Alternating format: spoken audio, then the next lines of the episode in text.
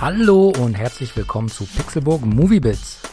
Ich bin Sepp und ich habe mir The Girl in the Spider's Web, die Fortsetzung von Stieg Larssons Millennium Trilogie angesehen. Der Film dreht sich wieder um die schwedische Hackerin Lisbeth Salander. Diese soll ein Programm stehlen, mit dem man weltweit atomar bestückte Flugkörper steuern kann. Sie schafft es tatsächlich, die Software bei der NSA zu stehlen, macht sich damit aber zum Ziel des amerikanischen Geheimdienstes. Und auch andere sind dann nicht nur hinter der Software, sondern auch hinter ihr her. Was folgt, ist eine, nett gesagt, unglaubwürdige Story. Denn entweder hat Lisbeth alles minutiös geplant, auch wenn dafür eigentlich gar keine Zeit war, oder aber ihr hilft der Zufall. Dazu schafft sie es auch wirklich, jedes System zu hacken, natürlich immer mit der typischen Kommandozeile auf dem Display. So viel Suspension of Disbelief kann man einem Zuschauer einfach nicht abverlangen. Und das hängt leider über den ganzen Film. Denn er hat auch wirklich gute Seiten. Und das kommt nicht von ungefähr.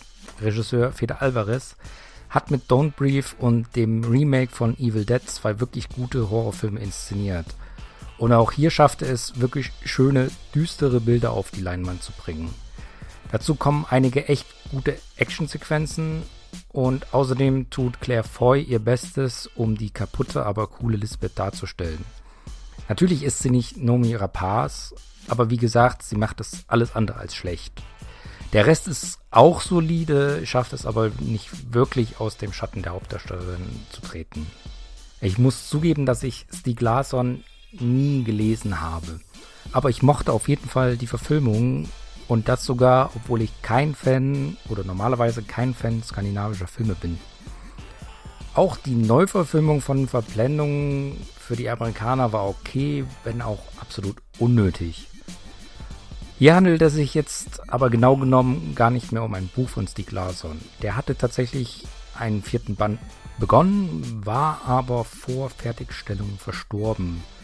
Und das Manuskript wurde auch nie veröffentlicht. Darum hat sich nun ein anderer Autor daran gesetzt, um die Millennium-Trilogie fortzusetzen. Dieser Roman dient dann jetzt auch als Vorlage für The Girl in the Spider's Web.